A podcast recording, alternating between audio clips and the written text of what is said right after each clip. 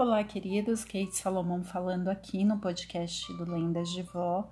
Tudo que eu resolvi compartilhar hoje com vocês aqui no podcast tem como ponto central a política da boa vizinhança. Eu vou começar falando com você a respeito de uma breve reflexão. É, quem me acompanha aqui no podcast sabe, né, através das histórias da bisavó Faustina e da avó Maria, que elas não só eram muito benquistas, como estavam sempre prontas a servir à vizinhança.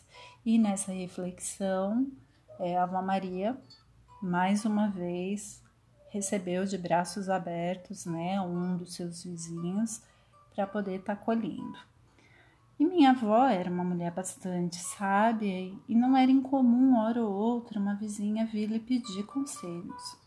E nessa situação, né, dessa reflexão, eu era pequena, tinha uns 10 anos de idade e havia dormido na casa de minha avó. E logo pela manhã alguém bateu no portão. Ainda era muito cedo, na verdade havia acabado de amanhecer. Eu estranhei, olhei para minha avó, a vovó só ergueu a sobrancelha. Fomos ao portão e ao chegarmos lá, nós vimos que era uma das vizinhas, uma jovem de uns 35, 36 anos de idade mais ou menos, e ela infelizmente havia sofrido violência doméstica. Seu olho estava roxo. Em suas mãos, ainda trêmulas, ela trazia um bolo. A vovó mais que depressa abraçou a moça, mandou que entrasse para dentro de casa, cuidou de suas feridas e pediu que eu fosse para o quintal brincar enquanto elas conversariam. Eu nem consegui brincar, lembro que fiquei acariciando o cachorro que também estava quietinho naquele dia. Até parecia estar chocado com a situação. Bom, depois de algum tempo, a moça, visivelmente mais calma, abraçou minha avó e se despediu e foi embora. Minha avó me chamou para entrar, afinal ainda não havíamos tomado café da manhã. Enquanto ela cortava um pedaço do bolo que a moça havia trazido, ela foi logo me dizendo: Sabe, filha, tem certas horas que é preciso desistir de tentar fazer a mesma receita.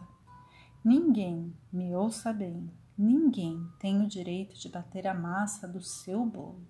E se você deixar, hum, certamente a receita vai desandar. Bom, queridos, infelizmente nós sabemos que às vezes a massa do bolo, né, entre aspas, desanda mesmo. Então, se você conhece alguém que tenha, esteja passando, né, por uma situação complicada como essa, enfim, que essa pessoa possa estar buscando ajuda no Disque Denúncia 180 nas páginas, né, nas redes sociais do Lendas de Vó, na página no Facebook, nos perfis no Instagram e agora aqui eu estou divulgando no podcast. Nós temos a hashtag Lendas de Vó pela Família, onde nos posts tem ali links de contato, né, de ajuda para quem estiver precisando. Então não deixe de buscar ou de oferecer ajuda caso precise, tá bom? E vamos ao conto do bucho virado. Ainda nessa vibe da política da boa vizinhança, né? A vovó, enfim, mais uma vez estava lá ajudando suas vizinhas. Talvez você nunca tenha ouvido falar do tal do bucho virado. Nós vivemos em outros tempos, tempos modernos, e certamente você não vai achar remédio para esse mal na farmácia que também é conhecido como espinhela caída. Bom, deixa eu contar logo esse conto, afinal, o papo, à medida que eu for tentando melhorar, vai parecer cada vez mais estranho. Mas vem comigo que você já vai entender tudo rapidinho. Nos tempos da vovó, o médico muitas vezes era um luxo, né? Que muitas famílias não tinham acesso. Era aí que a medicina popular e a fé contornavam diversas situações e através ali da alquimia das plantas, das orações, das rezas, das benzedeiras, vinham a cura. Lá em Joanópolis, a bisavó Faustina desvirou vários puxos. Essa enfermidade fazia com que a criança é, perca o apetite né, e desfaleça aos poucos, caso não tratado. E, segundo a bisavó Faustina contava, as crianças são como as plantas, são seres puros que funcionam como esponjas de energia dos ambientes. No caso das plantas, as plantas secam repentinamente nos vasos ao recebermos visitas invejosas. Já as crianças, abaixo dos seis meses de vida, elas ficam de bucho virado. E as benzedeiras dizem que o tal do nó nas tripas, que é também um outro nome para bucho virado, acontecem pelo grande susto que os bebês têm ao sentirem a maldade no coração das pessoas. O tal nó só pode ser desatado depois de rezas e alinhamento das pernas e braços. E de mãe para filha, esse tratamento inusitado tem sido passado como herança. No meu caso, eu só conto o conto, tá, gente? É, não, não, não desvira o bucho, tá bom? Mas vamos lá, continuando a história. Era um fim de semana normal na casa da avó Maria, netos correndo saudáveis pelo quintal, subindo nesse e naquele abacateiro, sempre acompanhado pelos vira-latas, seus fiéis amigos, e que inocentemente provavelmente iriam lamber né, as feridas dos joelhos ralados no fim do dia. Lá estávamos nós. Foi quando chegou alguém no portão novamente e bateu e a vovó atendeu e colocou para dentro. Bom, era a dona Francisca e a Regina, sua filha. Enfim, a dona Francisca, ela estava meio que indignada, né, com a sua filha que havia levado seus dois netos gêmeos, que se chamava Pedro e Paulo, é, ainda bebês, num médico tradicional. E ao chegar no médico, o médico disse que era virose. E tentou cuidar dos meninos, enfim, deu uns remedinhos, mas a doença não passou. E a, a, dona Francisca, com olhar repreensivo, a filha, disse que já faziam oito dias e que os pequenos não mamavam e que agora também estavam vomitando. E dizia enfaticamente o médico, o médico disse que era uma virose, que iria passar e não passou.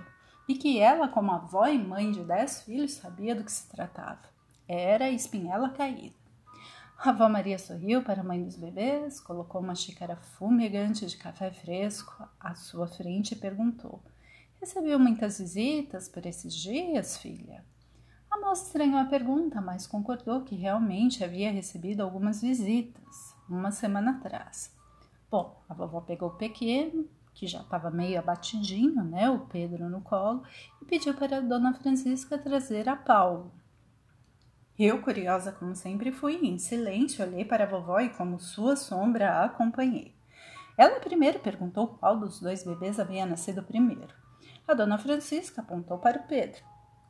A vovó deitou os pequenos em sua cama, um do lado do outro, pegou um frasco de vidro com azeite, com arruda e outras ervas e massageou a barriga de Pedro. Ela pressionou suavemente o ventre do bebê como quem buscava sentir as tripas em nó. O bebê resmungou, melhor, os bebês resmungaram e repuxaram uma das pernas. Foi incrível ver o que sentia um, o outro sentia. A avó Maria pegou Pedro com extremo cuidado e pelos pés o segurou de ponta cabeça. E sussurrou lá alguns dizeres, acredito eu, fosse a reza. Confesso que fiquei assustada com o método. Mas era a avó Maria então, em silêncio e de olhos bem abertos, continuei acompanhando o tratamento peculiar passo a passo. Logo depois, ela sentou o Pedro em seu colo e alinhou né, seus pequenos bracinhos.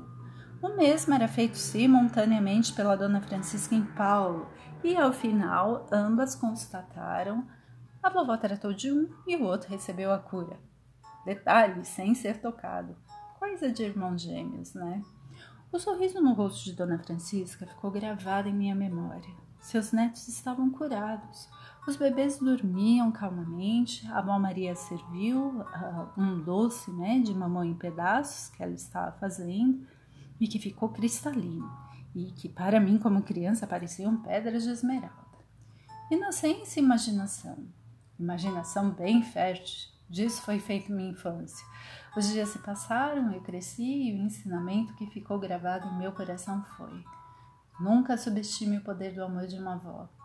O melhor e mais eficiente dos remédios consiste de uma mistura milenar muito eficiente em qualquer época: amor e fé.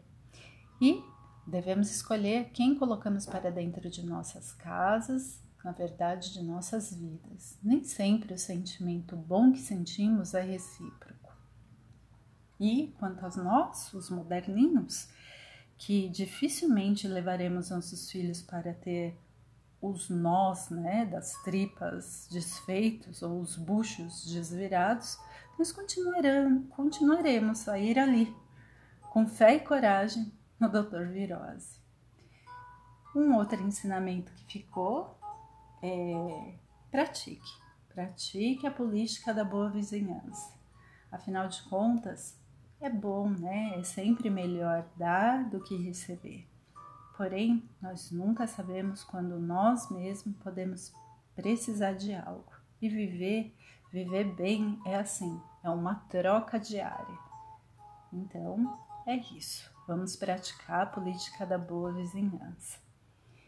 Bom, queridos, estamos chegando ao fim de mais um episódio aqui do podcast do Lendas de Vó. Eu amei compartilhar com vocês essas histórias. Espero que você tenha amado ouvir e eu te espero aqui na próxima terça-feira no podcast do Lenda de Vó. Um abraço e até!